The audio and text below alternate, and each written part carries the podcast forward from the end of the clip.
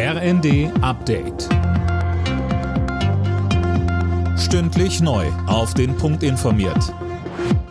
Ich bin Laura Mikus. Wegen der hohen Energie- und Lebensmittelpreise hat der Bundestag mehrere Steuerentlastungen beschlossen.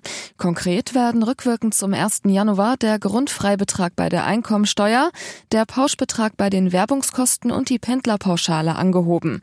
Das Ganze hat ein Volumen von 30 Milliarden Euro, so Sozialminister Heil. Scharfe Kritik kam aus der Opposition. Der CSU-Haushälter Sebastian Brehm sagte. Sie lassen diejenigen aus diesem Gesetz heraus, die eigentlich die Energiepreispauschale dringend bräuchten.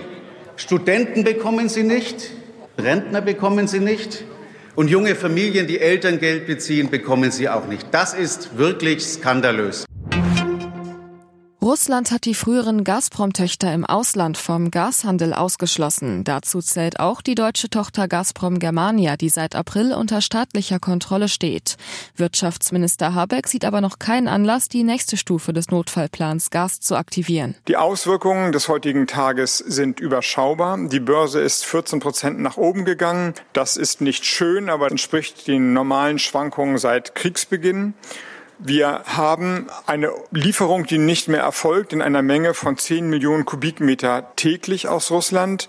Auch das ist eine Menge, die kompensierbar ist und die Unternehmen sind dabei, das Gas über andere Quellen zu beschaffen.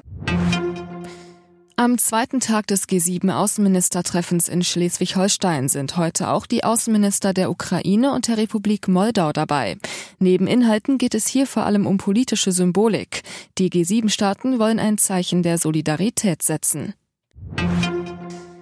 Erstmals ist es Astronomen gelungen, ein Bild vom schwarzen Loch im Zentrum der Milchstraße zu machen.